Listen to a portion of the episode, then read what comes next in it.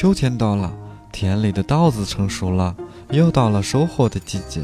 这时，天气变得凉爽起来了，兔子们开始换掉身上的短毛，重新长出一身毛，为寒冷的冬天做准备。骄傲的白兔子小姐很是烦恼，自己原来引以为傲的光滑漂亮的皮毛，现在却变得参差不齐，很难看，所以她每天都很焦虑不安。灰兔子先生却不以为然，他每天忙着去田里找玉米。番薯等食物，他把找到的食物搬回窝里储存起来，忙得不亦乐乎。看见白兔子小姐唉声叹气的样子，灰兔子先生觉得很可笑。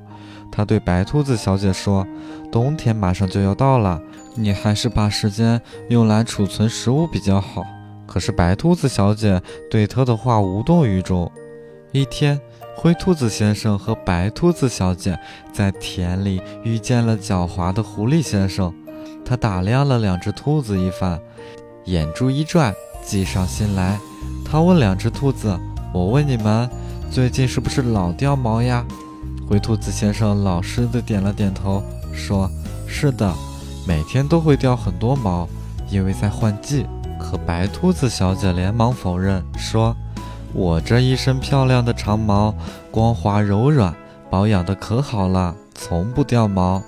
这时，狐狸开口了，指了指白兔子小姐说：“我正要找一只兔子回去做手套过冬呢。